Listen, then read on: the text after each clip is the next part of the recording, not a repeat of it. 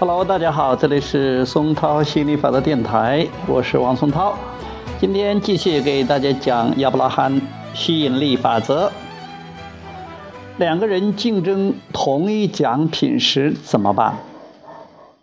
继而问道：既然是同在一个竞争的环境下，如果一个人赢得了奖品，就意味着另一个人失去了它。如何能让每个人都得到自己想要的呢？听听亚伯拉罕怎么回答。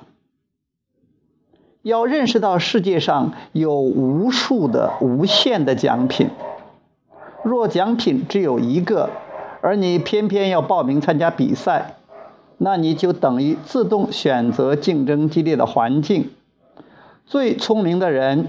同时拥有最强烈愿望和最强大胜利预期的人，才能最终赢得奖品。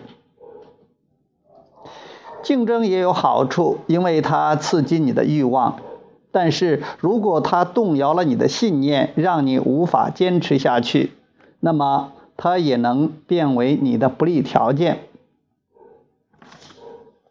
要学会在竞争中感受快乐。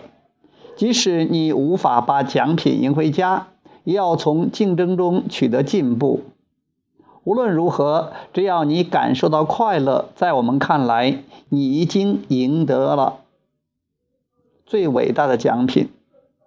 你赢得了内心的联系，你赢得了心灵明晰，你赢得了活力，你赢得与内心世界的协调一致。在这种心态下。你将赢得更多的奖品。在这个无限的宇宙里，并不需要进行你死我活的资源竞争，因为资源是无限的。也许你自己放弃了接受资源的权利，因此觉察到短缺，但这其实是你自己造成的。好，今天就讲到这里，下次我们接着讲。如果我能够想象它。那么它就是现实的，拜拜。